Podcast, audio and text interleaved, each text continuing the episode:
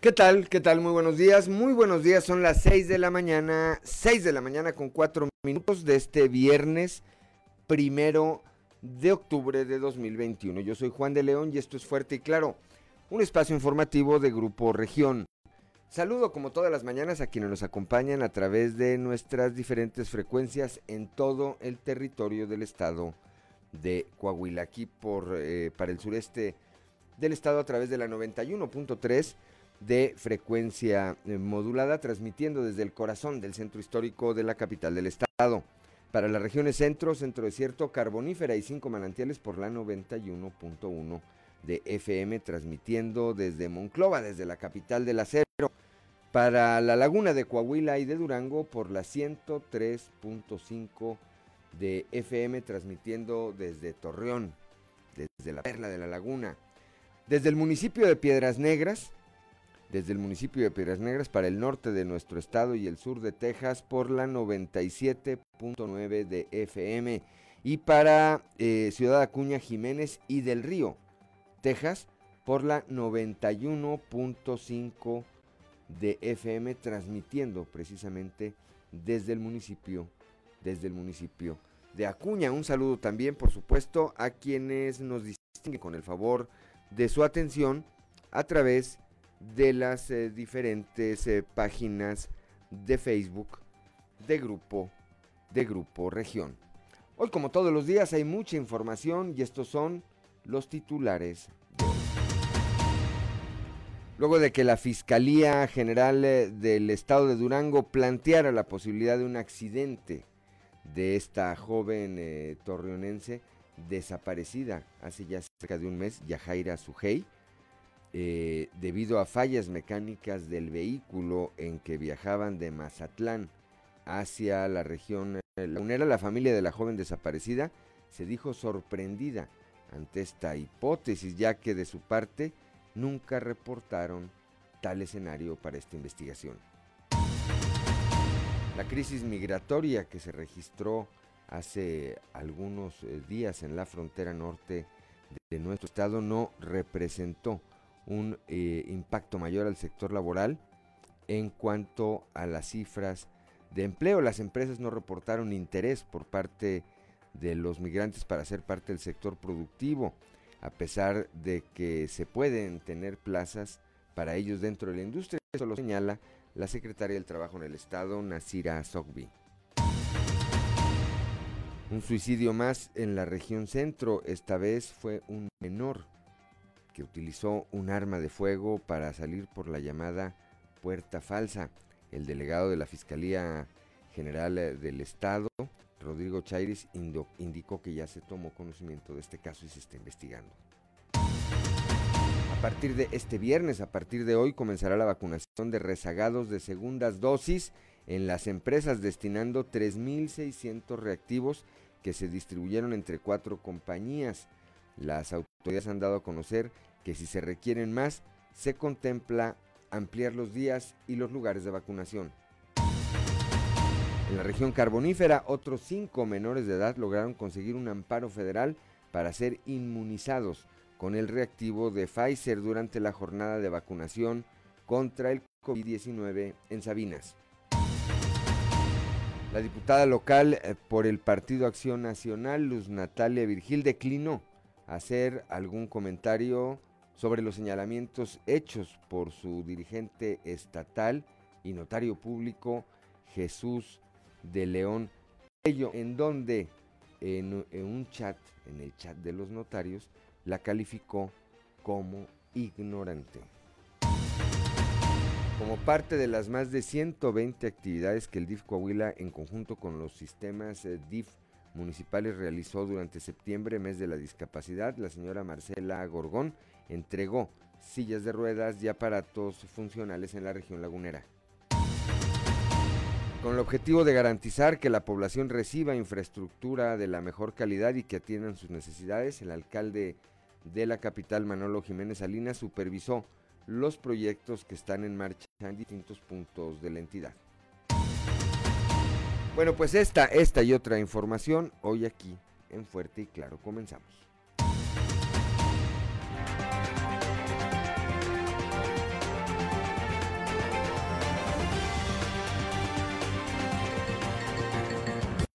Esto es Fuerte y Claro. Transmitiendo para todo Coahuila. Fuerte y Claro. Las noticias como son. Con Claudio Linda Morán y Juan de León.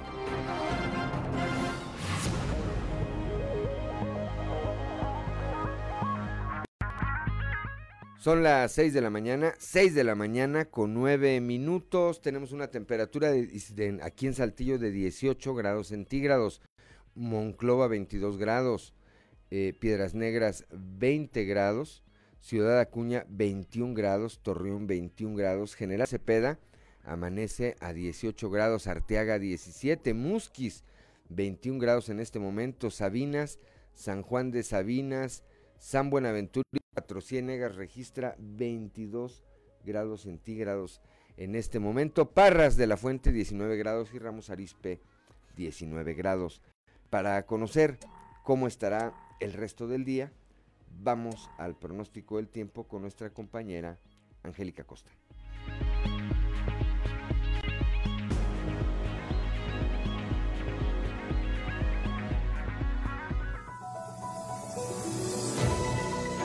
pronóstico del tiempo con Angélica Acosta.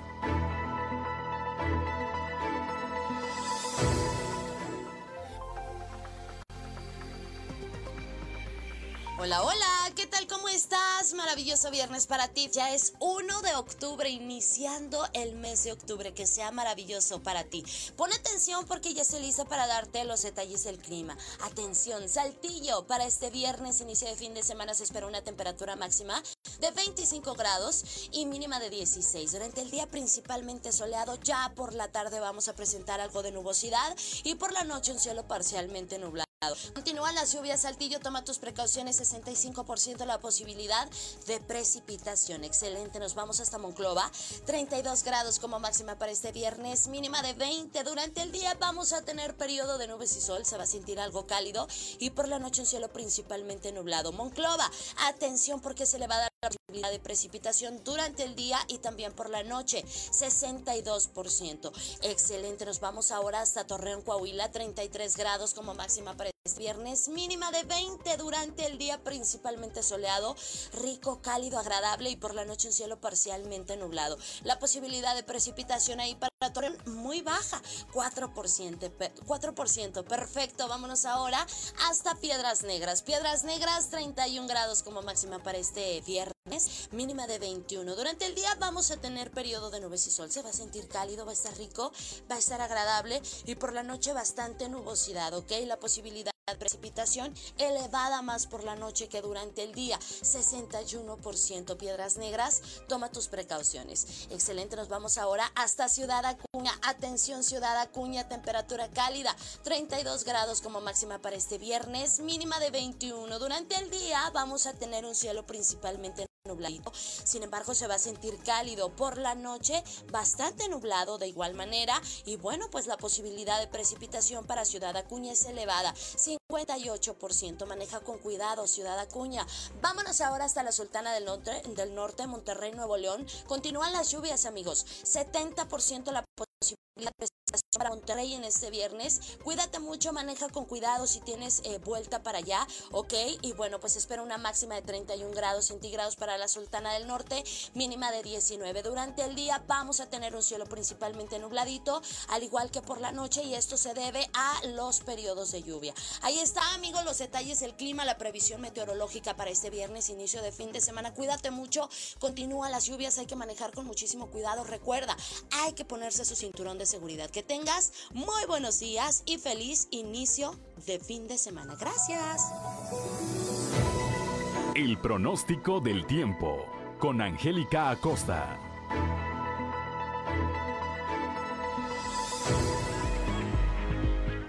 Son las 6 de la mañana, 6 de la mañana con 13 minutos. Gracias a nuestra compañera Angélica Acosta y vamos ahora a las efemérides del día con Ricardo Guzmán.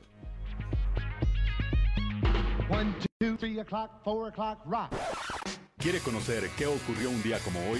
Estas son las efemérides con Ricardo Guzmán.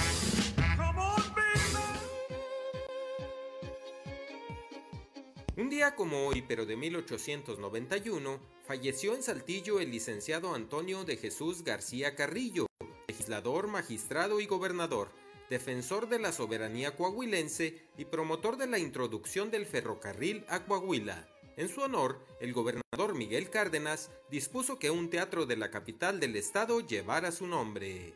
También, el primero de octubre pero de 1897, se fundó en Saltillo el Banco de Coahuila, institución creada para facilitar las transacciones locales con el exterior, para refaccionar el comercio y la industria, y fue autorizado además como banco emisor de billetes.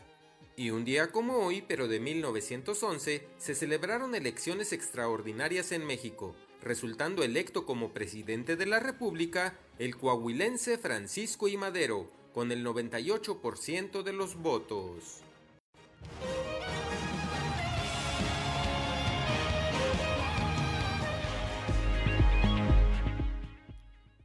Gracias, gracias Ricardo Guzmán. Cuando son las 6 de la mañana con 15 minutos vamos rápidamente al santoral del día de hoy. El día de hoy se celebran quienes llevan eh, por nombre Ángel, Remigio y Teresita del Niño Jesús. Bueno, pues a quienes lleven alguno de estos nombres, a quienes celebren su santo el día de hoy, muchas felicidades, así como a quienes tengan algo que celebrar este viernes primero de octubre. Háganlo, les cayó bien el día, nada más háganlo con las previsiones sanitarias eh, necesarias. Son las 6 de la mañana con 15 minutos y vamos ahora al mundo de los deportes con Noé Santoyo. Resumen Estadio con Noé Santoyo.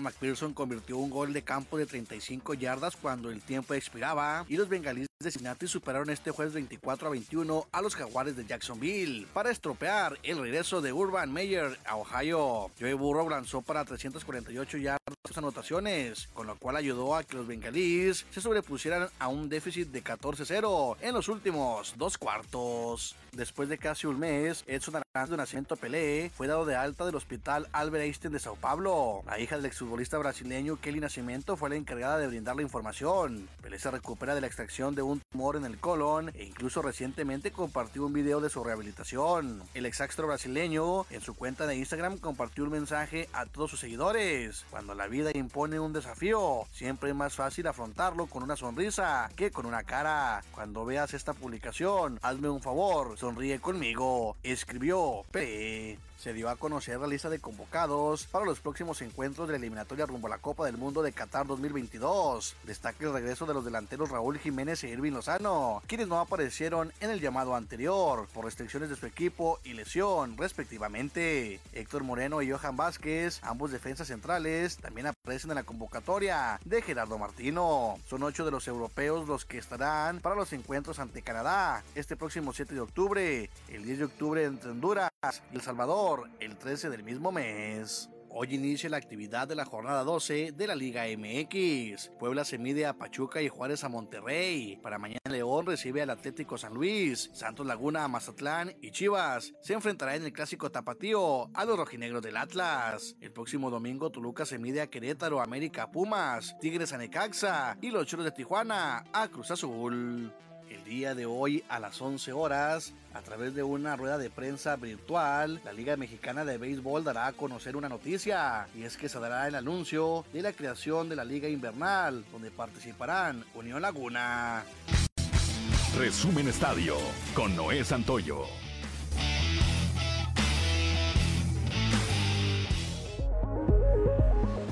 Son las 6 de la mañana, 6 de la mañana con 18 minutos. Vamos rápidamente al tipo de cambio promedio del dólar en México, esta cotización, cómo inician hoy las operaciones entre el dólar eh, norteamericano y el peso mexicano. El dólar eh, inicia operaciones hoy a la compra en 20.24 pesos y a la venta en 20.74 20.74 pesos. Así inician hoy, así inicia hoy la paridad entre el peso mexicano y el dólar norteamericano.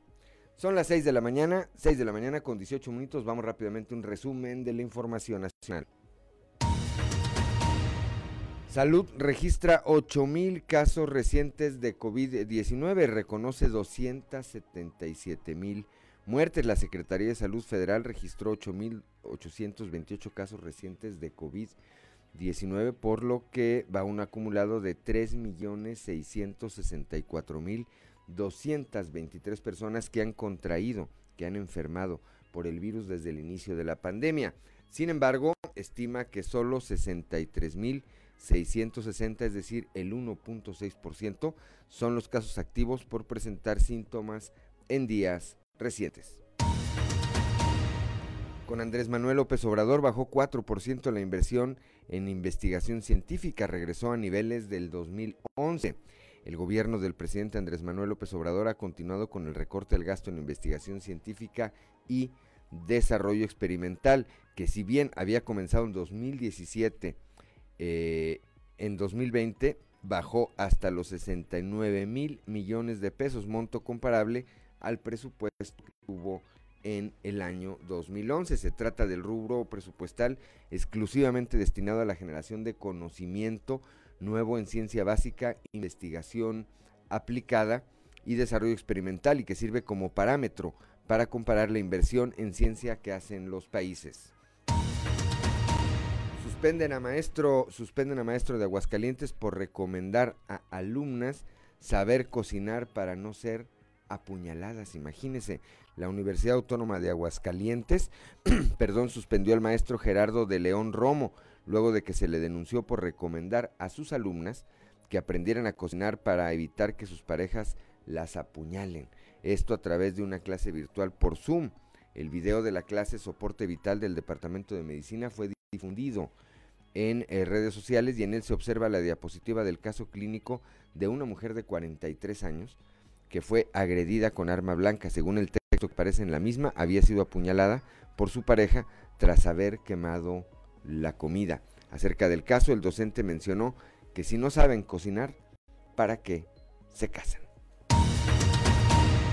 El Instituto Mexicano del Seguro Social dio a conocer que desde el primero de octubre más de 4 millones de personas adultas pensionadas podrán cobrar su mensualidad. Eh, la dependencia pidió a los beneficiarios acudir de forma escalonada y en días posteriores a la fecha de pago a sus sucursales bancarias para evitar aglomeraciones y contagios por COVID-19. Y bueno, pues hasta aquí, hasta aquí este resumen de información nacional. Son las 6 de la mañana con 21 minutos, estamos en Fuerte y Claro. Ya son las 6 de la mañana, 6 de la mañana con 26 minutos. Vamos rápidamente a la portada del día de hoy de nuestro periódico Capital, que en su nota principal pues habla de este caso de Yajaira Sujei, esta joven eh, originaria de Torreón, que pues suma ya casi un mes desaparecida después de que eh, junto con un eh, amigo tomaron un periodo de vacaciones en la ciudad, en el puerto de Mazatlán de Mazatlán, Sinaloa, Yajaira se habría accidentado. Esta es una hipótesis que establece ahora la Fiscalía General del Estado de Durango. Sin embargo, ante esta versión, pues la familia de la joven se, muerta, se muestra sorprendida porque dicen que no tienen indicios de que esto pudiera haber ocurrido. Más adelante estaremos platicando de este, eh, de este tema. No la crisis migratoria en el ámbito laboral. Esto lo señala la secretaria del Trabajo, Nasira Sogbi, y se refiere a esta llegada de eh, casi 20 mil haitianos eh, a la frontera norte de nuestro estado, específicamente allá al municipio de Acuña. Más adelante también estaremos platicando acerca de esto. Obtienen amparo cinco jóvenes, eh, cinco jóvenes menores de los 18 años para vacunarse contra el COVID-19 ya en la región, en la región eh, carbonífera, específicamente en Sabinas. Luz Natalia Virgila, legisladora local por el PAN, que hace unos días llamaba factureros, notarios factureros a estos notarios que aparecieron en una lista de El SAT, entre los que se encuentran algunos de Coahuila, eh, pues evitó responderle a Chuy de León que en el chat de los notarios dijo pues que la señora una ignorante. Finalmente, en eh, la imagen principal, como parte de las más eh, de 120 actividades que el DIF Coahuila en conjunto con los sistemas DIC municipales, realizó durante septiembre el mes de la discapacidad. El día de ayer la señora Marcela Gorgón entregó sillas de ruedas y aparatos funcionales en la región Laguna.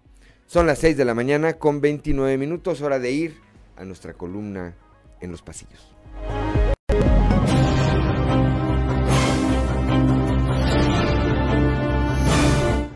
Cartón de hoy, Encuentro de Culturas, que nos muestra el presidente de México Andrés Manuel López Obrador y Mario Delgado disfrazados respectivamente de Guerrero Águila Azteca y de Guerrero Jaguar Azteca, hablando con el expresidente de España, José María Aznar. Y Mario Delgado le dice, negar la historia no la borra. A lo que Aznar le responde, acomodarla para su beneficio tampoco. Además de los temas que trataron y que sin duda tienen un peso específico, la sola presencia en Coahuila de Dina Kim y Roger. Rigaud, cónsules generales de Estados Unidos en Nuevo Laredo y Monterrey, es por sí misma más que relevante. Sabiendo lo cuidadosos que son los funcionarios norteamericanos para sus relaciones del Río Bravo hacia afuera, queda en claro que su visita a Coahuila es un aval de que las cosas aquí se hacen bien en muchos temas, y entre ellos uno que de manera particular les preocupa, la seguridad pública y el combate a las bandas delincuenciales. Finalmente, fue para Jericó Abramo Mazo la presidencia de la Comisión de Turismo en la Cámara de Diputados, misma que desde ayer el legislador coahuilense presumió en redes. Además de Jericó, por supuesto, quien también debe estar muy contenta debe ser Azucena Ramos, secretaria del ramo en Coahuila, y que como seguramente sus homólogos en el resto del estado, esperan haya por fin presupuesto federal para la promoción de esta actividad. Mutis finalmente fue lo que hizo la diputada local del PAN, Luz Natalia Virgil, a los señalamientos que hacia su persona hizo el notario público y líder del PAN en sus ratos libres, Jesús de León Tello. Todo apunta a que la legisladora prefirió aplicar la máxima de que la ropa sucia se lava en casa y arreglar el diferendo en corto con su todavía compañero de partido. Este fin de semana se espera salgan a relucir los nombres de quienes de un lado y otro encabezarán los equipos de entrega-recepción en la administración municipal de Saltillo. Aunque hasta ahora no se ha dicho nada de manera oficial, de esperarse es que aparezcan apellidos como Villarreal, Pimentel, Rodríguez, Hernández, Estrada, Flores, por citar algunos.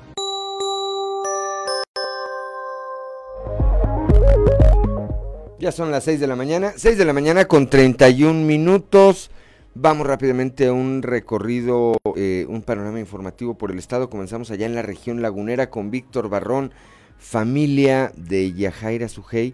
Dice no haber reportado una presunta falla mecánica del automóvil en el que viajaban. Por eso les sorprende que la Fiscalía General del Estado de Durango establezca una versión que vaya en este sentido para justificar su desaparición. Víctor Barrón, muy buenos días. Muy buenos días amigos de Fuerte y Claro en temas de la comarca lagunera. Luego que la Fiscalía de Durango planteara la posibilidad de un accidente de Yajaira Sujei Parra Hernández y David Garay Quiñones debido a presuntas fallas mecánicas del vehículo en que viajaban de Mazatlán hacia la comarca lagunera, la familia de la joven desaparecida se dijo sorprendida por esta hipótesis, ya que de su parte nunca se reportó tal escenario para su investigación. Al respecto habla la señora Almadelia Hernández, madre de Yajaira Sujei. Raro porque pues yo tenía entendido que la fiscal había dicho que no tenía conocimiento del caso de mi hija y ahora de repente ya andan buscando por la libre y todo, no, la verdad, yo no tenía conocimiento de nada, me entero también por, por la nota, quiero de hecho que pues pensaba ir a, a, allá a Durango, de hecho sí quiero ir a hacer la denuncia formal, pero no, yo no he tenido contacto con nadie de ellos. Por vamos a hacer una actividad precisamente para pues también yo allá a Durango Ajá. a presentar la denuncia formalmente y a ver qué nos dice ahí, porque Sí. pues no, de hecho yo no tengo contacto con nadie, de hecho, nadie, a todos nos pidió sorpresa, y esto de que sacan de quitar cada mano condiciones, pues sí, esto viene ya de Mazatlán, me imagino que, no sé si a Sedena les llevó la, la, les, pidió la colaboración, apenas les llegó lo de, pues lo, lo que viene de allá, pero pues no sé, yo lo único que sé es que el carro, el carro tenía una, más de una llanta, sea, pero fallas mecánicas no, no sé, pues me imagino que esa información viene de Mazatlán, o sea, yo no le he dado, conmigo no se han comunicado. Ah, porque a mí ya lo subieron en estado, cuando apenas iban a Mazatlán se les ponchó ahí en Durango, pero cuando apenas iban, entonces pues eso pues se mencionó, ¿verdad? Ya en la, en la declaración allá en Mazatlán,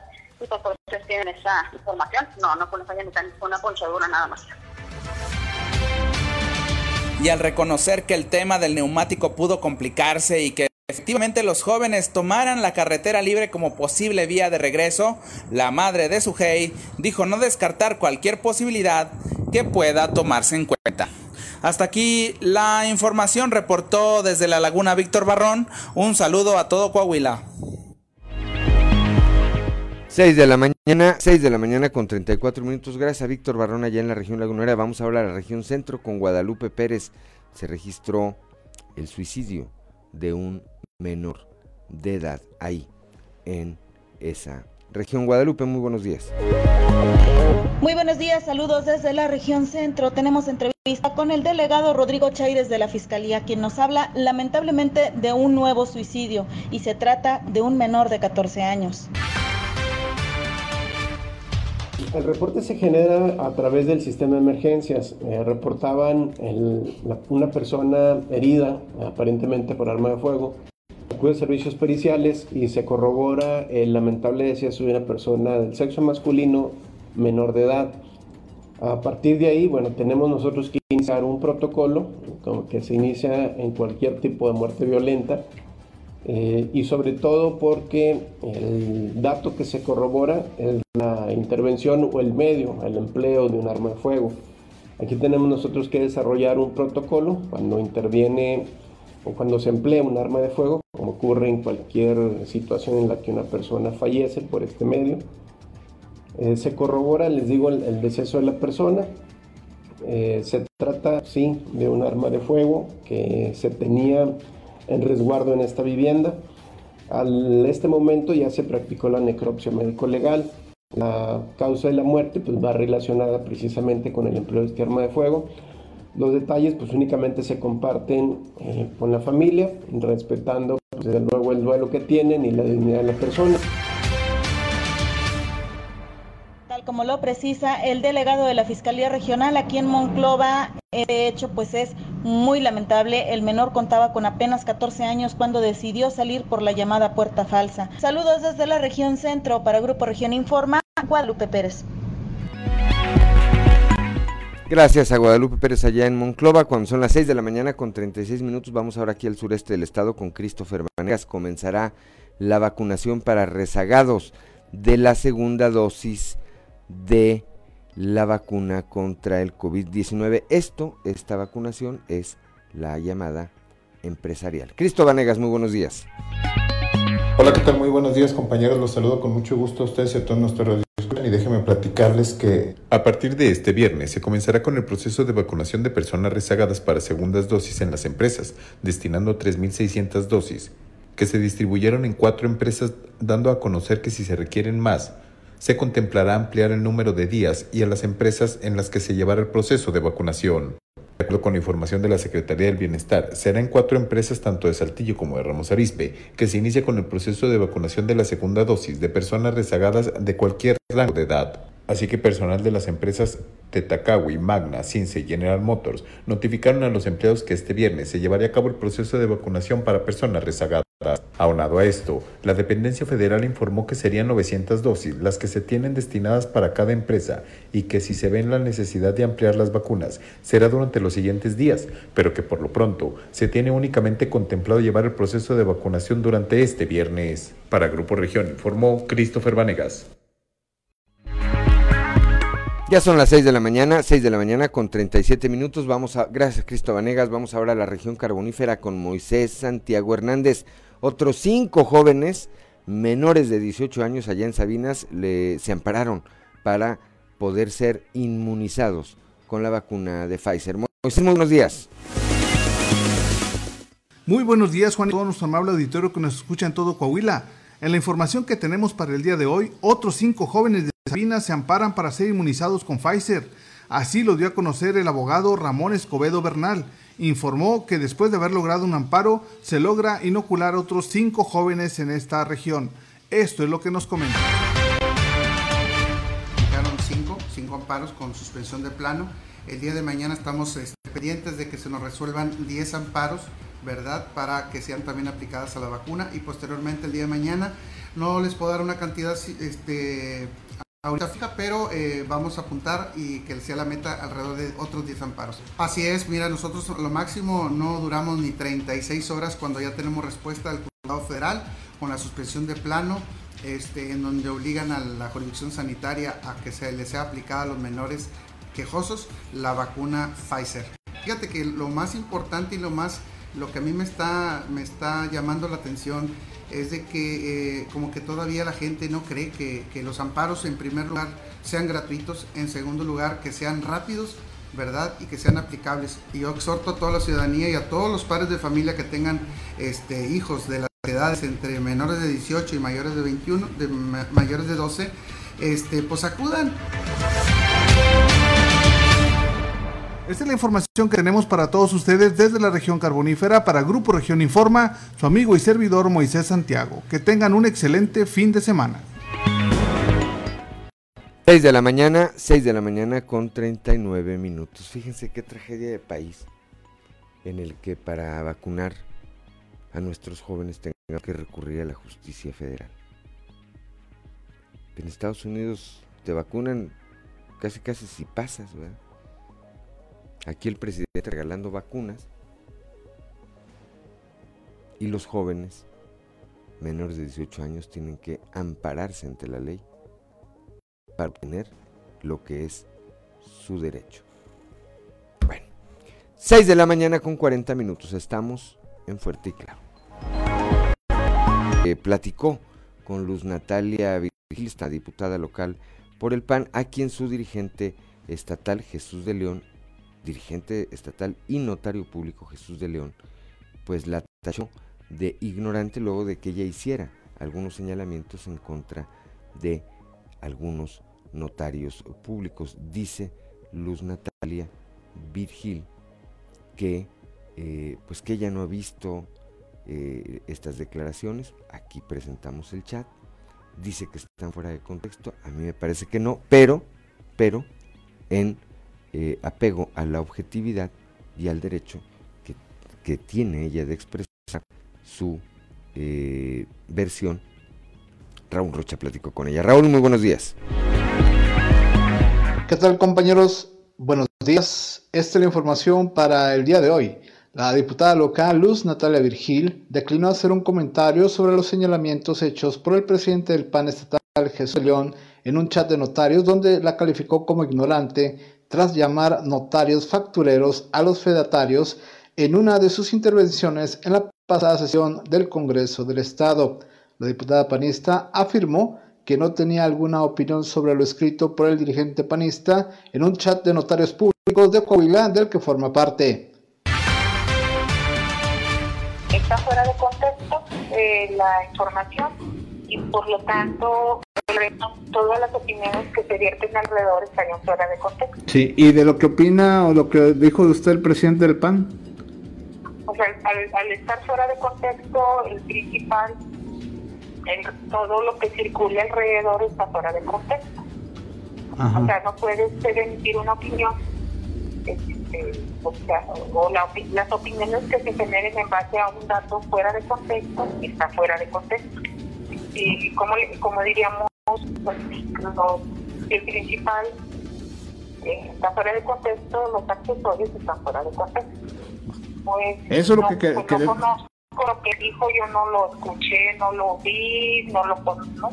Entonces, eh, esta información para el día de hoy. Buen día. Son las 6 de la mañana con 47. Así como el presidente dice otros datos, es que yo tengo otros datos. Bueno, cuando le digan algo, digan, no, pues está fuera de contexto. Y ya con eso tiene usted. Ahí está. El chat es muy claro.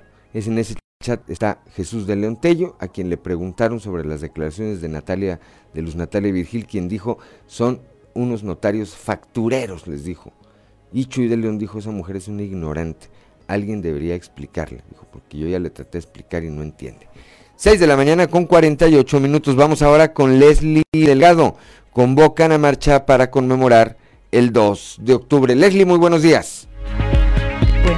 Informando desde la ciudad de Saltillo, diversas asociaciones y organismos en pro de los derechos humanos realizarán una marcha pacífica este sábado para conmemorar el 2 de octubre, día en el que se desarrolló la matanza de Tlatelolco. En este sentido, los organizadores del evento ofrecieron una rueda de prensa donde dieron a conocer que comenzará en la Alameda Zaragoza y culminará en la Plaza de Armas. A continuación, escucharemos la declaración. Estamos organizando un evento muy importante que es la marcha del 2 de octubre que se va a realizar el próximo sábado a las 4.30 de la tarde. Es eh, una marcha, como estamos diciendo en la invitación, una marcha pacífica cuyo tema central es, desde luego, recordar esta fecha del 2 de octubre, los 53 años de la masacre, de la represión que se llevó a cabo por parte del entonces eh, gobierno federal contra estudiantes, contra obreros, contra amas de casa, contra ciudadanos que eh, lo que reclamaban era diálogo público, eh, respeto desde entonces y exigencia de que se respetaran los derechos laborales, los derechos humanos, los derechos de los estudiantes, de los jóvenes, de los obreros, de la sociedad en general. Agradezco la intervención y deseo que tengan un excelente día. Ok, son las 6 de la mañana, 6 de la mañana con 50 minutos. Vamos ahora al norte del estado con Norma Ramírez. La crisis migratoria no impactó en las, cifras del empleo, dice la secretaria del Trabajo, Nasira Sogbi. Eh, muy buenos días. Muy buenos días, esta es la información desde Piedras Negras. La crisis migratoria no representó un mayor impacto al sector laboral en cuanto al empleo en la entidad. Las empresas no reportaron interés por parte de los migrantes para que estos sean parte del sector productivo, a pesar de que se puede tener plazas para ellos dentro de la industria. Lo anterior lo declaró Natsira Sokbi, secretaria del Trabajo en el Estado, dentro del marco de la segunda Feria del Empleo organizada por su tendencia en esta ciudad, en donde se ofertaron más de 600 empleos. Bueno, pues afortunadamente la crisis migratoria se atendió muy parte por parte del gobierno del estado, eh, por, a través de la Secretaría de Gobierno y de la Secretaría de Seguridad. Y en cuanto al empleo, pues no se, no se manifestó mayor impacto en donde, eh, donde se hayan cerrado empresas, ni mucho menos. Nosotros este, estuvimos muy atentos precisamente a cuál era la situación que estaban viviendo las empresas. Sabemos que cerraron algunos días las fronteras, pero afortunadamente no se vio reflejado en una disminución de las contrataciones ni, ni bajas por parte de las empresas hacia sus trabajadores. Para Fuerte y Claro, Norma Ramírez. 6 de la mañana con 51 minutos. Vamos ahora al municipio de Acuña, ya con Ricardo Ramírez Guevara. Pocos migrantes tramitan documentación para quedarse en el país. Ricardo, muy buenos días. ¿Qué tal? Muy buenos días amigos de Fuerte y Claro, pues así como lo comentas, bueno, pues sorprende que a pesar desde que hace dos semanas, a pesar de que hace dos semanas, el personal de lo que es el Instituto Federal de la Defensoría, el IFDP por sus siglas en español, bueno, pues iniciara con los trámites eh, para asilo político, eh, tramitado incluso pues inválido ante la Comisión Mexicana de Ayuda a Refugiados, pues bueno, pocos han sido los migrantes que han iniciado con este. Esto nos lo comenta Jorge Oscar González de La Paz, el asesor jurídico federal, quien pues comenta que uno de los principales eh, para lograr este trámite, para lograr lo que es el reconocimiento de asilo político de refugiado en México, es que los migrantes se queden a vivir al menos por un año, de seis meses a un año, en el lugar donde lo tramitan. Esto pues dice es un, pues una molestia para los migrantes, ya que bueno pues ellos han expresado que su principal intención es viajar ya sea a otras fronteras de México para intentar pues, cumplir con el llamado sueño americano, a pesar de bueno pues las restricciones que ya hemos visto eh, con eh, pues el gobierno norteamericano de restringir eh, pues el asilo político para los migrantes principalmente pues de Haití. justamente don Jorge Oscar González nos da más detalles. Es apoyar a los migrantes, aquellos que quieran quedarse a vivir en México, pues tienen el derecho a solicitar el reconocimiento de la condición de refugiado ante la Comisión Mexicana de Ayuda a Refugiados. Bueno, ahorita la contingencia que se vive con, con, este eh, país de Haití, eh, pues las eh, personas que vienen de, ya sabemos, de Honduras, Guatemala, El Salvador, lugares en donde existe pues ya sea represión por parte del gobierno, ya sea por violencia, por parte del, pues, del Estado o por parte de organismos este, de delincuencia, pues todas aquellas personas que llegan a nuestro país con el hecho de manifestar que desean ser eh, conocidos como refugiados, pueden solicitarlo ante la dependencia que es la Comar. La propia constitución y los reglamentos internos eh, de nuestro país permiten que ellos puedan acceder a, este trámite administrativo que es el reconocimiento de, refugio. Tiene el derecho, perdona, a solicitarlo eh, tienen derechos, tienen obligaciones, entre ellos eh, pues tienen la, obligación de continuar residiendo en el estado en donde lo soliciten. Es eh, alguna de las obligaciones que tal vez se les hace un poquito más complicado cumplir, sin embargo pues es parte de lo que estipula la ley. Son las 6 de la mañana, 6 de la mañana con 55 minutos. Pues sí, a ver, Ricardo, me parece que el tema es muy claro, y ya lo señalabas tú, eh, la intención, el eh, anhelo de la gran mayoría de estos ciudadanos, no solamente de Haití, sino de muchas otras nacionalidades que llegan hasta nuestras fronteras eh, a lo largo del país, es cruzar hacia los Estados Unidos, no necesariamente quedarse en nuestro país que les ofrece esa, eh, esa vía, esa vía, pero de acuerdo a la ley les obliga a permanecer cuando menos un año para obtener esa calidad de refugiados, Ricardo. Así es, y sorprende porque, bueno, pues a pesar de que tuvimos más de 16 mil migrantes eh, hace casi dos semanas aquí en Ciudad de Acuña, eh, y a pesar de que se habilitaron pues, todos los trámites necesarios, todas las facilidades por parte de las autoridades, solamente 40 migrantes, un poco más de 40 migrantes han eh, iniciado con este proceso que bien nos comentaba pues eh, Jorge Oscar, eh, pues este asesor jurídico federal, pues es un poco complicado y es el mismo trámite que van a realizar los migrantes hasta bueno ante la ante lo que es el Instituto Nacional de Migración y ante la Comisión Mexicana de Ayuda a Refugiados. Entonces, pues dice, es algo extraño eh, y pues la intención, como bien lo dices, es clara, de cruzar hacia Estados Unidos, a fin de cuentas ya sea por las fronteras de Coahuila o de otros estados. Así es. Bueno, pues estaremos pendientes. Gracias, como siempre, Ricardo Ramírez Guevara. Un saludo hasta Cuña. Muy buenos días. Excelente viernes. Muy buenos días y pues estamos al pendiente de la información en Acuña. 6 de la mañana con 56 minutos. Estamos en Fuerte y Claro. Alerta ambiental. Con Carlos Álvarez Flores. Muy buenos días. Continuando con el tema que les prometí la semana pasada. Hoy les voy a dar los datos de lo que nos cuestan los organismos federales en medio ambiente. Me quiero referir a la Procuraduría Federal de Protección al Ambiente. Del 2004 al 2019, con datos oficiales, la Profepa nos costó 13.129 millones de pesos. Y también tenemos otro organismo que no es muy conocido, se llama Instituto Nacional de Ecología y Cambio Climático. Ese instituto que tiene unas funciones muy claras y muy específicas en la conciencia, en la difusión del cambio climático, de todo lo que significa el cambio climático, nos costaron 3.442 millones de pesos.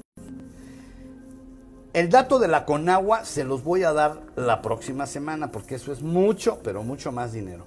Aunque no todo va a medio ambiente. Ese es el tema. Ahí hay que hacer una separación porque como la Conagua eh, está encargada de dotar de estructura hidráulica este país, pues tiene una parte pequeña que sería la vigilancia del cumplimiento de las normas de aguas residuales. Pero bueno, eso lo, lo vamos a analizar la próxima semana. Quiero referirme a la Ciudad de México, que es la que nos cuesta más. La Ciudad de México tiene una Secretaría de Medio Ambiente. Esa Secretaría nos costó en estos 15 años 15 mil millones de pesos. Y hay una Procuraduría Ambiental y de Ordenamiento Territorial, la PAOT, que nos costó 1.300 millones de pesos. Esa Procuraduría ni es Procuraduría ni hace el ordenamiento territorial, pero sí nos costó en esos 15 años 1.300 millones de pesos. Hice un promedio general de 31 estados de sus organismos estatales de protección al ambiente y me dio una cifra de 25 mil millones. Sumados a lo que costó la Ciudad de México y los organismos federales, estamos hablando de una cifra enorme que equivale a 57.871 millones de pesos. Eso es lo que nos cuestan estos organismos que dicen que están para ayudarnos a cuidar el medio ambiente. Hasta aquí lo vamos a dejar para continuar con este tema de los costos económicos y también hablaremos de cuántas vidas nos costó, estos impactos nos costaron en estos 15 años. Muy buenos días. Alerta ambiental con Carlos Álvarez Flores. Son las 7 de la mañana, 7 de la mañana con 4 minutos. Gracias a Carlos Álvarez Flores, como siempre, por su alerta ambiental. Continuando con la información, el gobierno del estado, a través de la Secretaría de Turismo y Desarrollo de Pueblos Mágicos, inició la entrega de menús en braille a los primeros seis restaurantes en eh, Coahuila, como parte de la política inclusiva que lleva adelante la administración del gobernador Miguel Riquelme. Al respecto habla la titular de esta dependencia, Azucena Ramos Ramos.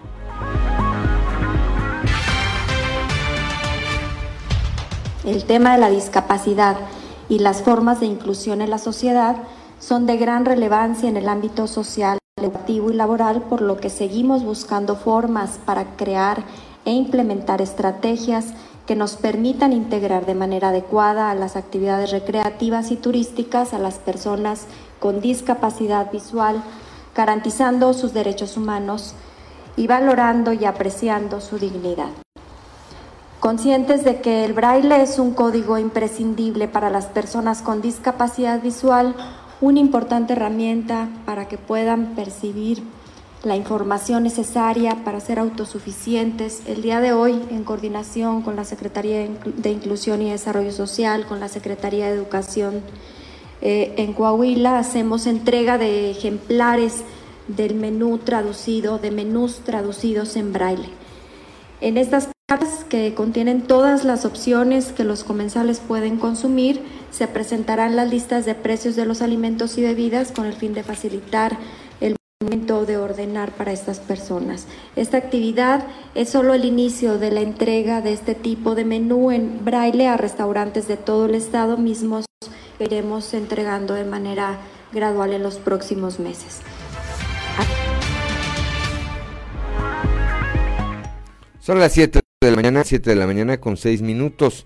Durante la quinta sesión del segundo periodo ordinario del Congreso local, la diputada del PRI, Marta Loera Arámbula, y el diputado Jesús María Montemayor, también del PRI, presentaron una iniciativa por la que se reforman diversas disposiciones de, de la Ley de Transporte y Movilidad Sustentable para el Estado de Coahuila y Ley de Asentamientos Urbanos, Humanos, perdón, ordenamiento territorial y desarrollo urbano del Estado, con la intención de fortalecer el marco normativo que tutela los derechos de los peatones, en especial de los grupos vulnerables.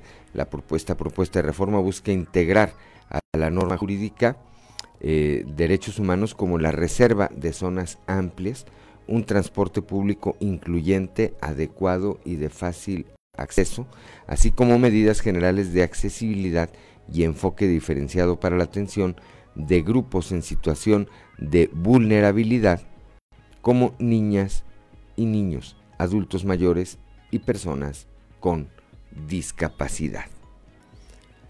7 de la mañana, 7 de la mañana con 7 minutos.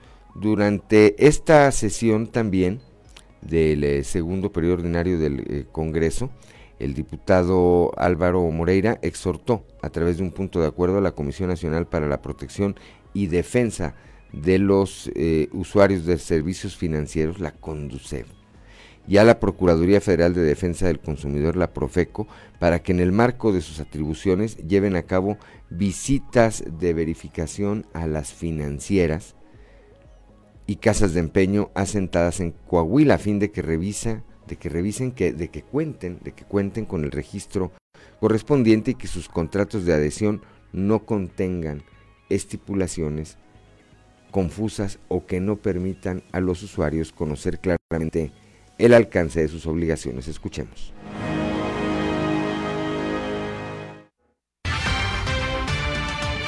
Se exhorta a la Comisión Nacional para la Protección y Defensa de los Usuarios de Servicios Financieros, CONDUCEF, para que en el marco de sus atribuciones lleve a cabo visitas de verificación a las financieras asentadas en Coahuila a fin de revisar que cuenten con el registro correspondiente y cumplan en sus contratos de adhesión con las disposiciones emitidas, revisando que no contengan estipulaciones confusas o que no permitan a los usuarios conocer claramente el alcance de sus obligaciones. Se exhorta a la Procuraduría Federal del Consumidor, Profeco, para que en el marco de sus atribuciones lleve a cabo visitas de verificación a las casas de empeño asentadas en Coahuila, a fin de revisar que estén inscritas en el registro de casas de empeño y revisar que sus contratos de adhesión no contengan obligaciones inequitativas o abusivas o cualquier otra cláusula que viole las disposiciones legales aplicables.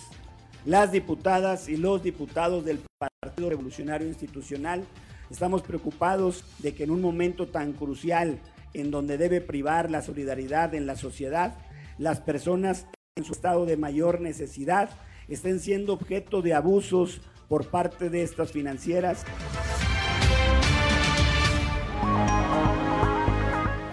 Ya son las 7 de la mañana, 7 de la mañana con 10 eh, minutos. Bueno, escuchábamos ahí al diputado eh, local por el PRI, Álvaro Moreira. Saludo, saludo eh, con muchísimo gusto, con respeto siempre y con gran afecto a mi amigo Fernando Fuentes del Bosque, que siempre nos escucha nos envía un mensaje, dice, de las lunas, la de octubre es la más hermosa. Y si es cierto, pues ya comienza el, tiempo, ¿verdad? Ya comienza el tiempo de estas lunas de octubre. Ya estamos en la línea telefónica. Eh, esta mañana, esta mañana, cuando son las 7 de la mañana, con 10 minutos, le aprecio mucho a Ismael eh, Ramírez, presidente del Colegio de Psicólogos, que me tome esta comunicación para platicar sobre un foro sobre sexualidad que estarán, que estarán eh, realizando para platicar sobre este tema que a mí me parece bastante eh, interesante y que nunca, por supuesto, nunca pierde vigencia. Ismael, buenos días. Muy buenos días.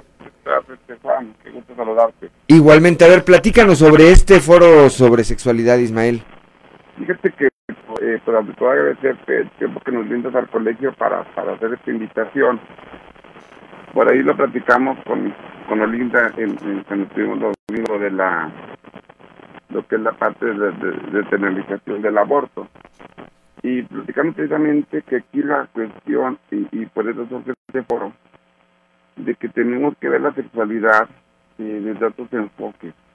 Ya no el enfoque único que me enseñaron en la escuela, ya no el enfoque único que me enseñaron mis papás. Estamos viéndolo, eh, abriendo nuestro congreso de aniversario del cuarto congreso del, del, del colegio Codipac y este el tema es sexualidad pero vamos a ver una sexualidad eh, diferente porque este foro no ser diferente para profesionales de la salud psicólogos médicos eh, enfermeras trabajadores sociales sino también para el público en general algo que estamos de acuerdo en el colegio, el, el problema con la sexualidad no son los temas, no es el contenido, sino es más bien la actitud que yo tomo frente a la sexualidad. De ahí surge la idea de, de, este, de este congreso.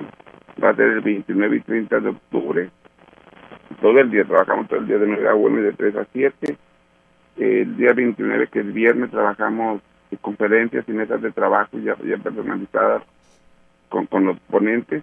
Y ya el domingo, el sábado, perdón, trabajamos un taller completo que se llama Texto Seguro, Texto Protegido, con un textólogo que tiene maestría y doctorado en sexualidad, este, doctor Hugo Soto. ¿Dónde, ¿Dónde se va a llevar a cabo y cómo puede alguien participar de, de este congreso, Ismael? Claro que sí, mira, es vía virtual, vamos a utilizar la plataforma Zoom, ya te pueden escribir, este, va a ser eh, al 844 263 6413 vía WhatsApp, por favor. 844 263 6413 va a tener este ahí pueden darle toda la información que se requieran cuáles son los ponentes cuáles son los temas cuál es la mecánica eh, cuál es la inversión. Este, tenemos una inversión muy, muy accesible para estudiantes y para público en general. Eh, los psicólogos las personas que son psicólogas le incluyen inclusive su anualidad al colegio. Para que miembros del colegio de psicólogos estén constantemente actualizándose con este tipo de temas y otros temas eh, que tienen que ver con la salud mental. A ver, eh, Ismael, me parece, eh, hecha la invitación, por supuesto, me parece fundamental en este momento que no solamente los profesionales, como quienes están en, se agrupan en este colegio, sino más allá, me parece que los padres de familia tenemos que entender y tenemos que asumir la responsabilidad de tener que hablar de este tema con nuestros hijos, Ismael, porque vemos pues todo lo que ocurre alrededor cuando eh, no somos claros, cuando no les planteamos eh, un contexto, cuando no, cuando no les generamos la confianza también para hablar sobre un tema que si bien eh, no deja de ser delicado, me parece que debe dejar de ser un tabú platicar eh, en la familia sobre estos temas, Ismael. Así es, ¿no? Imagínense esta combinación perfecta, conocimiento, y información y actitud. Que usted, usted una mamá profesional de la salud, porque aún entre los profesionales de la salud de repente también tienen nuestras telarañas, este, y aparte tener esa, esa actitud de, de apertura, es decir, mi mis conceptos, mi marco de referencia que yo traigo de mis papás, de mis abuelos, no es el único. Este, y todo evoluciona en la vida. Vemos, a ver, vemos a jovencitas, a niñas casi, de 14, de 15 años, eh, embarazadas, eh, que entran a una etapa de su vida, eh, o que están en esa etapa de su vida, pues ya cargando con una responsabilidad que no es propia de esa edad, a muchos jovencitos pues que tienen que responsabilizarse de esta situación. Pero por otra, por otra vía, vemos también, y lo vemos todos los días en los medios de comunicación, eh, Ismael lo conocemos con, con gente, hay eh, eh, niños, niñas que son víctimas de prácticas de abuso sexual que se dan en una gran parte por personas muy cercanas a ellos, a ellas, y que no las evitan porque no nos atrevemos, insisto, a hablar de, hablar de estos temas. Exactamente, esta es la parte, de hecho, eh, mi ponencia y mi meta de trabajo sobre esta, esta parte encaminada, de cómo ahora eh, las estadísticas marcan que las personas están aliviarse de su primer bebé desde 14 más menos 2, es decir, desde los 13 a los 17 años, este lapso donde van a su, a su primer bebé, y la muchacha de 25 años con su carrera ya, con su maestría, su profesión, su carro, y casada, va a de su primer bebé, la rara, y así como ya está, porque le tardó tanto, ¿no?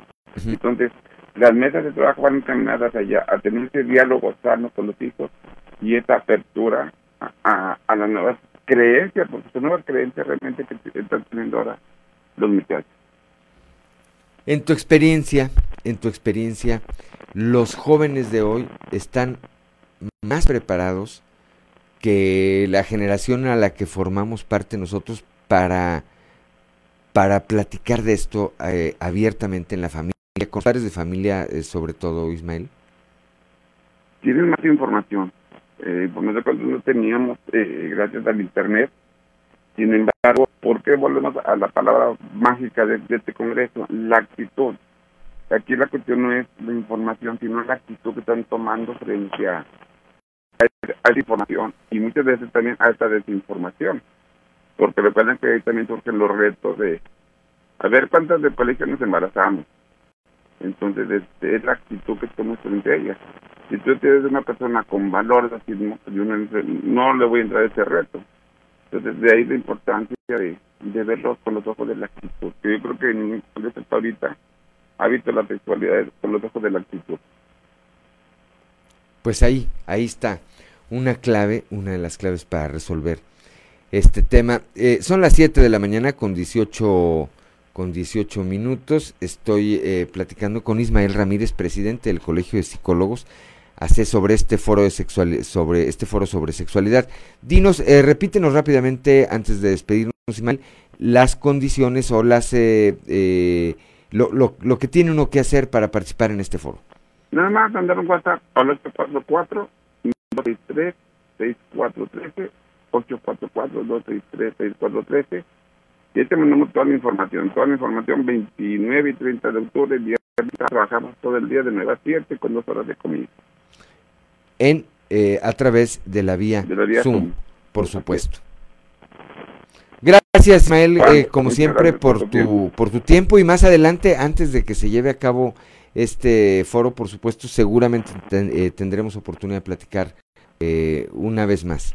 Claro que sí, ya te tenemos un tema también muy particular, muy específico, lo que vamos a ver. Muy buenos días, gracias. Gracias, lindo día.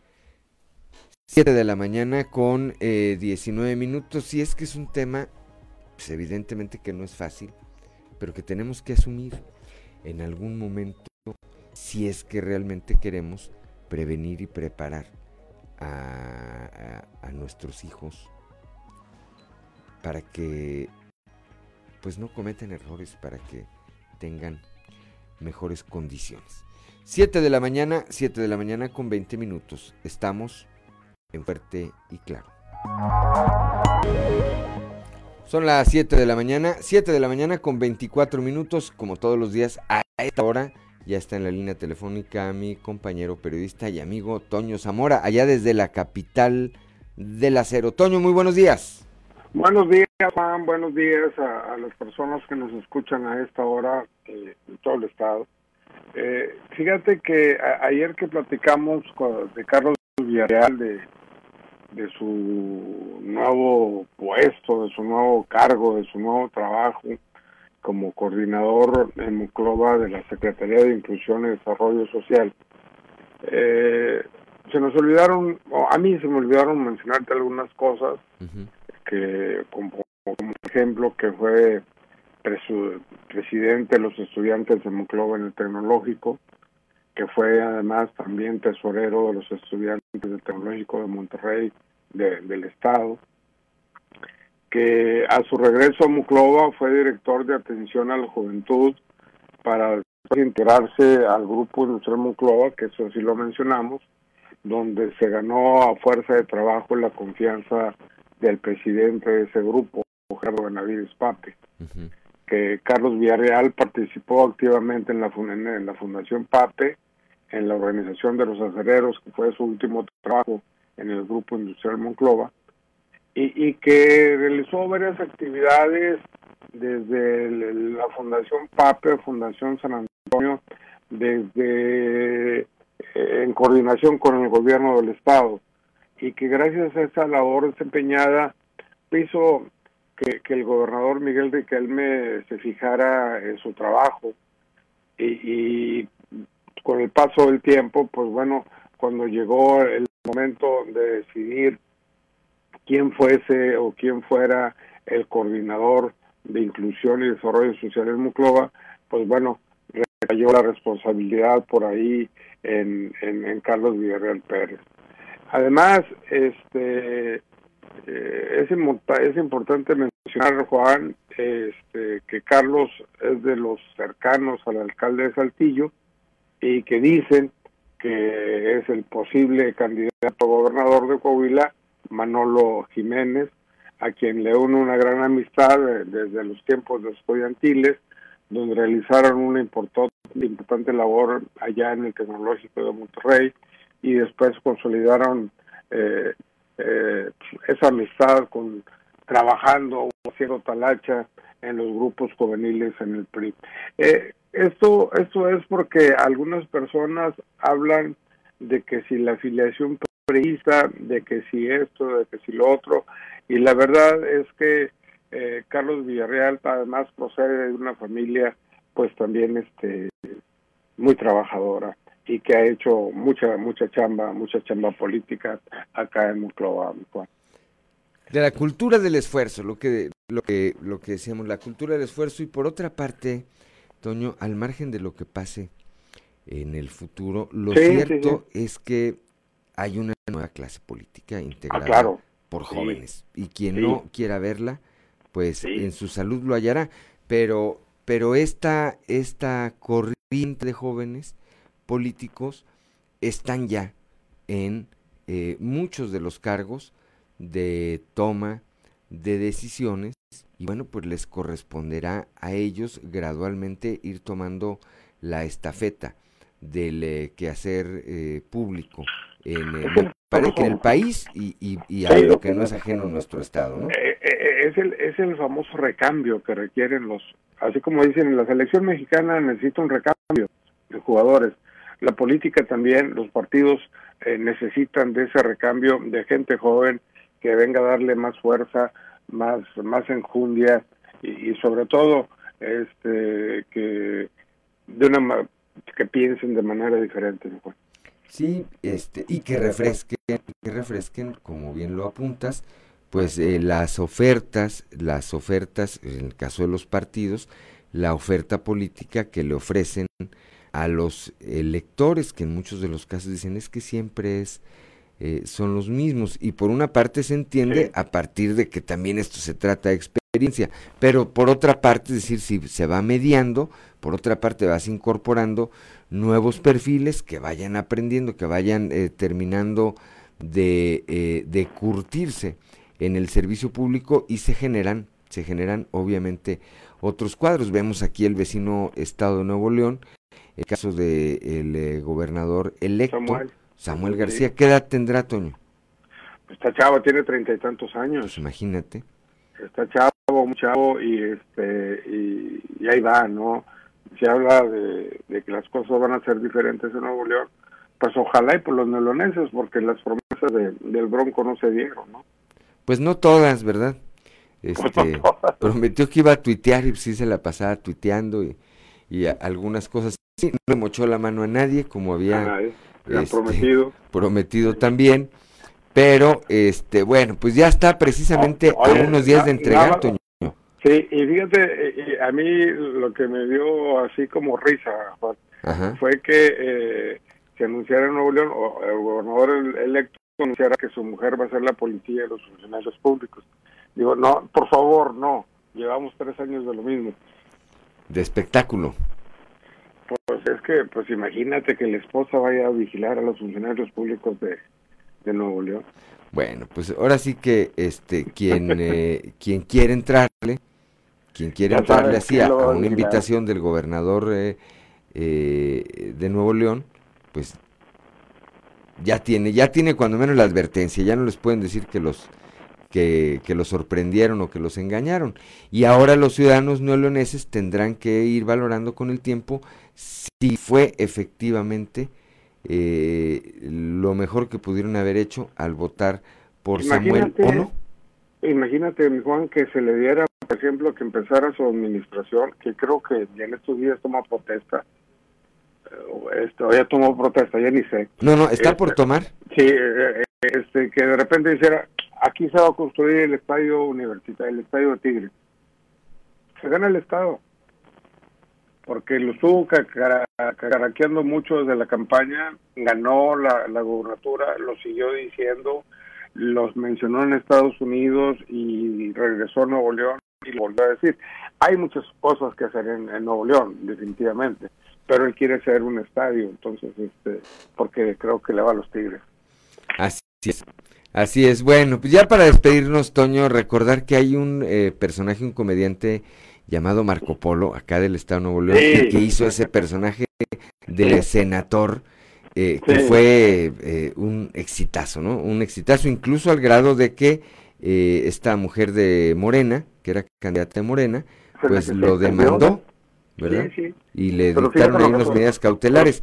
Este, vamos, vamos pronto a tratar de hablar con, eh, con Marco Polo, pero para entrevistar al senador. Es una promesa, Toño. Fíjate que sí, estaría bien, eh, mi Juan. Bueno, pues pásala bien, pásala bien, Toño. Eh, excelente viernes y platicaremos el próximo lunes, Dios mediante. Que tengas un, que tengan ustedes un buen fin de semana, hasta el lunes. Igualmente. Son las 7 de la mañana, 7 de la mañana con 32 minutos. ¿Ya llegó Ciris? Viene para acá, viene para acá. Eh, ¿Por qué no vamos mientras al contexto de la noticia? Al contexto de la noticia con Luis Guillermo Hernández Aranda. El contexto de la noticia con Guillermo Hernández Aranda. La adecuación de distritos federales electorales realizada por el INE debe ser analizada más allá de la arena política y de los intereses de los partidos. Y es que sin duda nos da herramientas necesarias para entender cómo se mueve la sociedad mexicana y qué estados son menos atractivos para vivir. Por medio de un video difundido en redes sociales, el presidente consejero del INE, Lorenzo Córdoba, dijo que en el proceso de adecuación de los distritos federales electorales no hay cálculos políticos ni mucho menos mala fe, ya que todo es resultado de los datos del censo elaborado por el INEGI en 2020. Según el INEGI, el promedio nacional de crecimiento demográfico se ubicó en 12%. Sin embargo, en la Ciudad de México fue de tan solo 4%. De ahí la reducción de distritos que tendrá la capital, que pasará de 24 distritos electorales a 22.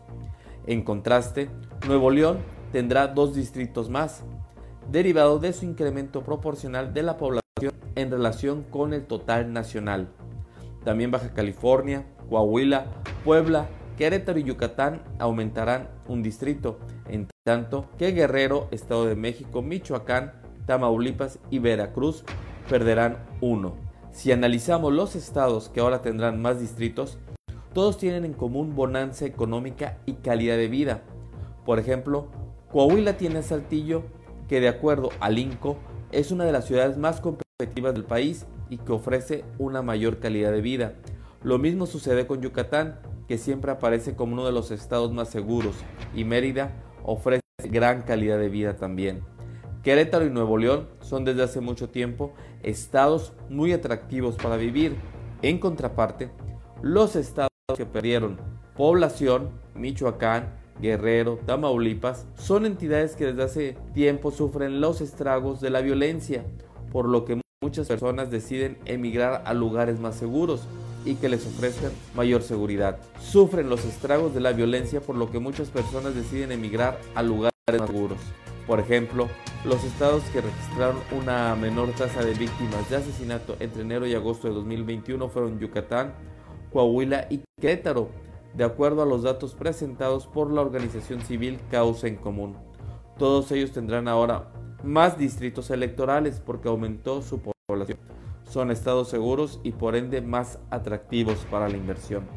A diferencia de otros estados del norte del país, en Tamaulipas ha aumentado la pobreza en los últimos años de 416 mil personas a más de 447 mil solo en los últimos dos años, de acuerdo a datos del Coneval. Los datos duros ofrecen una radiografía exacta del dinamismo que guardan los estados.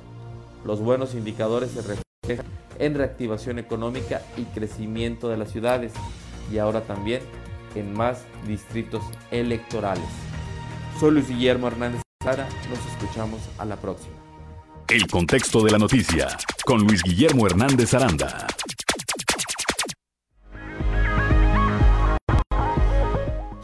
7 de la mañana con 36 minutos y como todos los viernes, y ya tenía muchos viernes que nos veíamos, primero porque se va a Colombia o a Perú, no sé dónde andaba, y luego no yo también... vos porque- ¿Eh? No le muevas vos porque desde entonces no veo a mi novia. No me acuerdo porque me regreso, dice, ya está aquí con nosotros como todos los viernes mi amigo eh, Osiris García, guitarra en mano como amenazó el martes pasado. Osiris, muy buenos días. Aquí estoy vos al pie del cañón como un guerrero. Soy un espartano de la colonia Oceanía, eso es lo que soy. Ándale, muy bien. ¿Qué tenemos esta semana, Osiris? Vos, hoy les voy a dedicar esta canción. Te voy a dedicar esta canción a Ricardo Anaya. Traigo voz, eh, hoy sí traigo la voz como de, de cantante norteño, como Ajá. bonita. Así, ¿no es cierto, oye? Hoy le voy a eh, dedicar esta canción a Ricardo Anaya, que le andan este, salones. ¿Que dónde estará, oye? No, quién sabe. ¿Quién sabe? En alguna cueva, parte, en sí, alguna parte del mundo, En algún ¿verdad? búnker de la Segunda Sí. Guerra Mundial, pero con un montón de cajas de papel Sí. que estudiar. Entonces, nunca fue este, el más popular que dijo, pero sí el más matadito. El más Todos- matadito todos sabíamos y que lo ha demostrado, ¿eh? Sí, Lo todos sabemos que el- su- lo suyo, lo suyo es ser el matadito, porque carismático, que digamos. No se le da. No, tiene la sangre pesada. Esa es la verdad. Sí, la verdad es que Esa es la sí, verdad. la sangre pesada. Es, es- es de esos tipos de compas que no lo hagan, pequeños eh, que están en la escuela, pero que te pide los zapes a gritos. Sí. Dame un zape, por favor. Venga. Ricardo cayó la ley. Está rodeada tu casa. Te digo que traigo la voz bien padre. Ricardo, ahí viene Hertz. Trae afilada su hacha. Traes negocios bien turbios. Que te dieron una lana cuando fuiste diputado junto a toda tu bancada. Sabía que ahora si AMLO quiere darme una encerrada. Salí corriendo de aquí, me pelé en la madrugada. Si fueran 100 metros planos, me merecía una medalla. La cosa se puso fea, la procu quiere fregarme. Me voy a esconder un rato con muchísimo coraje. Mejor de allá me defiendo, donde no pueda agarrarme. Al ver la orden de aprehensión, se me frunció de verdad el señor. Mandé pedir la carpeta para ponerme a estudiar. Me mandaron 30 cajas, creo que me quieren herniar. La cuarta transformación me recuerda a los salones. En la escuela me sapeaban y me robaban el lonche, me aplicaban sacacacas, la neta si eran erzotes. No crean que es la primera vez que me quieren dar macana. La otra vez fue el del PRI, de lavado me acusaba. En el capítulo que entra, saldré con otra excusa. Un éxito. La mañana, 7 de la mañana con 40 minutos. Y es que sí, la situación para Ricardo Naya es bastante, bastante compleja. Y ahorita regresando del corte, platicaremos también en lo que no debemos convertirlo, que es un mártir. Porque no Sí, es no, un mártir, supuesto que no. Ni es una víctima. 7 de la mañana con 40 minutos. Estamos en Fuerte y Claro. Ya son las 7 de la mañana, 7 de la mañana con 46 minutos. A ver, Osiris, sin quererle hacer, sin que le hagamos al, eh, eh, al mascarado ni al mago, ¿qué va a pasar con Ricardo Naya? En tu opinión, por Ah, bueno, supuesto. sí, es que es demasiado, dema- la pregunta es demasiado este, complicada de responder, porque al final de cuentas depende de la, no de la investigación, sino del humor del presidente en realidad, qué es lo que quiere. Pero vamos a dejar de engañarnos, o sea, puede haber una investigación, puede haber los, los elementos suficientes para juzgar, pero a esos niveles políticos en realidad solamente llega a, a grados, este, verdaderamente graves cuando hay el permiso de hacer ese tipo de, de daño mediático, digamos. Por lo pronto, mira... Lo va a mantener alejado. Es la pura, es la única oposición que tiene el presidente. Qué triste que sea la única oposición, al menos del- dentro del ámbito político que tiene el presidente, porque es una- un personaje que nomás no le va A ver, yo creo que va a haber más competencia al interior de Morena por la Sí. nominación presidencial y, y lo digo con todo respeto que la que va a tener hacia afuera. Totalmente. Y se ve, de hecho, dentro de la de Morena se ve bastante la mano cargada hacia Claudia Sheinbaum, ¿eh? Hacia- hacia- como abiertamente, esta es la buena, esta es la buena, esta es la buena. Pero ahí tenemos ya a Marcelo, Sí. o sea, que Buen creo cuadro. que no se va a aguantar otra. Y tenemos a Ricardo Monreal que ya dijo, si no voy por Morena, voy por Morena. Sí. ¿Qué trató de decir con eso? Nomás él, me parece que nomás él lo entiende. No puede. Este, si no voy por Morena, voy por Morena. ¿Qué significa que si no es candidato a presidente, a lo mejor se va como candidato a la Ciudad de México? Sí, presidente. sí, Puede ser. Como, como jefe de gobierno de la Ciudad de México. Es posible.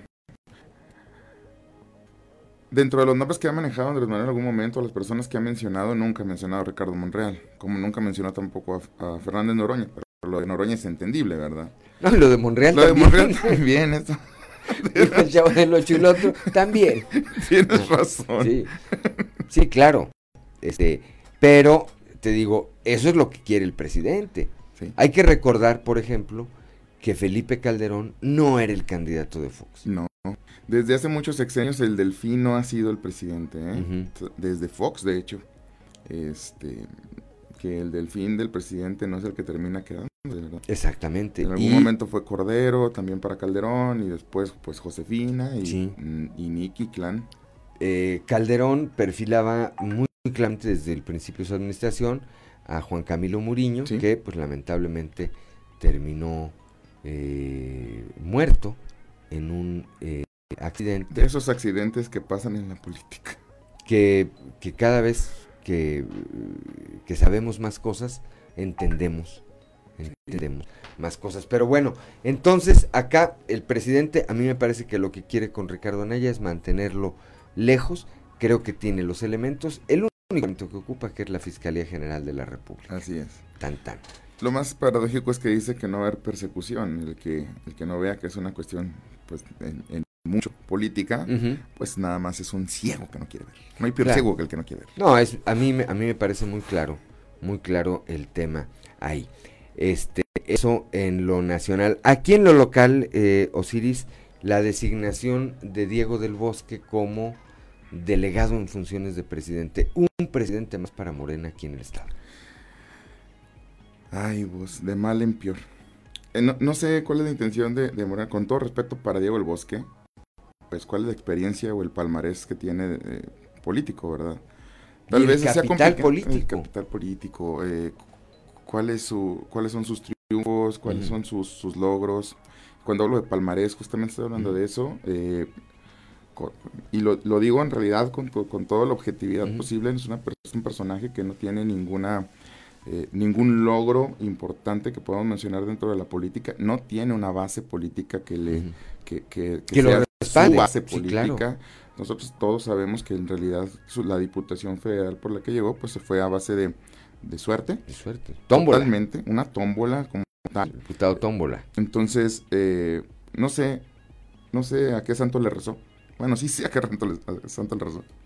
Pero lo que preocupa es pues, qué, qué experiencia tiene respecto a la formación de cuadros, a la estructura, qué formas, qué, qué, qué- cuál es su bagaje político respecto a la formación de cuadros y estructura política. Ahora, ¿para quién es eh, la designación de Diego del Bosque? ¿Para quién es una buena noticia? A mí Para Guadiana. parece- bueno, eso puede ser al interior. Ahora, ahora- Para ahora- Manolo. Bueno, para el PRI.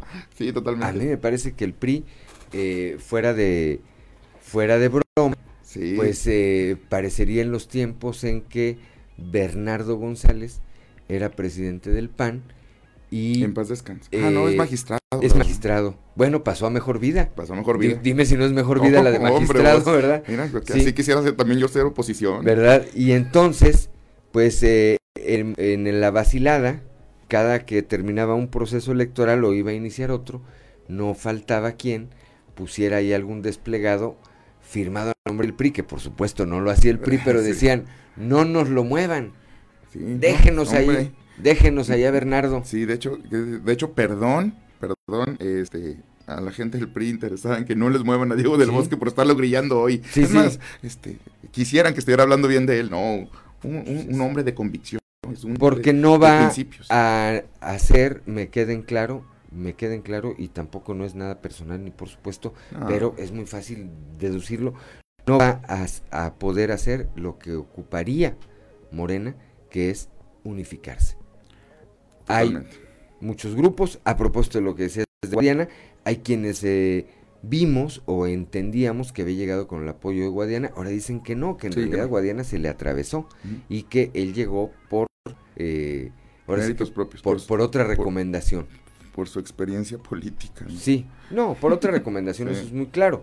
Este, pero que no fue precisamente la de Armando Guadiana. Yo no he tenido eh, oportunidad de platicar con Guadiana, pero en la primera oportunidad que tenga se lo voy a preguntar. Le voy a decir, a ver, ¿usted lo impulsó o no lo impulsó? Sí. Ahora sí que para darnos la duda, y a partir de eso creo que ya vamos a poder entender cómo se va a conformar eh, Morena hacia, a- a- a- hacia el interior. Hay un grupo ya que está encabezando Reyes Flores, Sí. que no tiene nada que ver con el de Guadiana. Totalmente nada. Hay otra corriente que nada más forma él, pero que tiene con qué pagársela, que es Luis Fernando Salazar.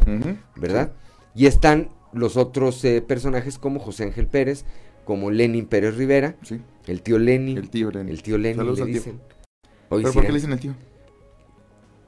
¿De quién es tío? Pues el, el que dicen que le dice tío es Luis Fernando. ¿En serio? Eso dicen, a mí no me consta, nunca me ha tocado estar conviviendo con los dos al mismo tiempo. Entonces no sé sí, si realmente le diga tío o no. Sí, pues está bien. Pero está bien, pues, porque a lo mejor si un día se queda sin jale, este, le puede ofrecer jale a su tío. Como le decían, a lo mejor como le decían un tiempo a la tía Esther, ¿te acuerdas? Sí, claro, la tía a, Esther. al- a la maestra Esther Quintana Cenes, que le mando un saludo con todo respeto, una- porque es una un gran perfil, un gran perfil, la verdad.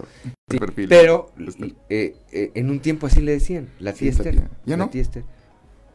Pues yo siempre que la veo le ¿qué tía? ¿Cómo está? Tía. A lo mejor es por eso, ¿verdad? Sobrino, lo, de Lenin. Sí. Luis Fernando, oye, gran cuadro Luis Fernando. Lamentablemente muchos de sus padrinazgos políticos se han ido cayendo. Pues andan en el bote, pues mira, tiene esa cabeza de vaca. Sí. que Con todo respeto, Sí. también anda en las mismas, ¿verdad? Sí. Eh, Ricardo Anaya, que en un tiempo era su compadre, pues ahora ya. Este, ¿Ahorita dónde andará? Me parece que ya agarraron ¿Dónde distancia. andará? ¿Eh? No, y, y también, este, pues, al parecer, la, la- la- el liderazgo político de Moreno tampoco le favorece mucho. Entonces, híjole, Luis Fernando, eh, es como que nunca esperábamos nada de él y como quiera nos decepciona. No, como que el buen cuadro, pero se le está cayendo eh, el, el armazón. Y lamentablemente, bueno, lo que, lo que le pasó a Torreón fue un golpe fuertísimo.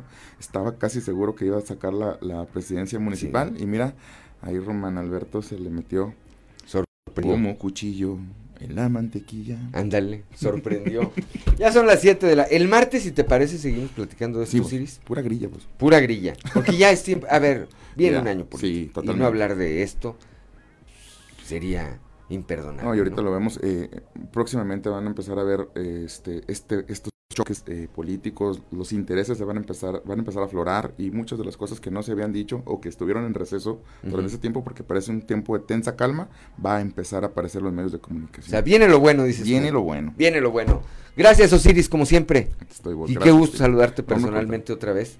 Bajémosle un poco a nuestros respectivos viajes. Sí, sí, también, bájale. Vámonos, Oye, 7 de la mañana con 55 minutos. Gracias por acompañarnos esta mañana de viernes. Gracias a Ricardo Guzmán en la producción, a Ricardo López en los controles, a Ociel Reyes y a Cristian Rodríguez que hacen posible la transmisión de este espacio a través de las redes sociales, a Claudio Linda Morán que no está hoy aquí, pero siempre por su acompañamiento. Hoy de manera particular, como todos los viernes, a Osiris García, pero sobre todo gracias a usted que nos distingue con el favor de su atención. Le recuerdo que Fuerte y Claro es un espacio informativo de Grupo Región bajo la dirección general de David Aguillón Rosales. Yo soy Juan de León y le deseo que tenga usted un excelente fin de semana.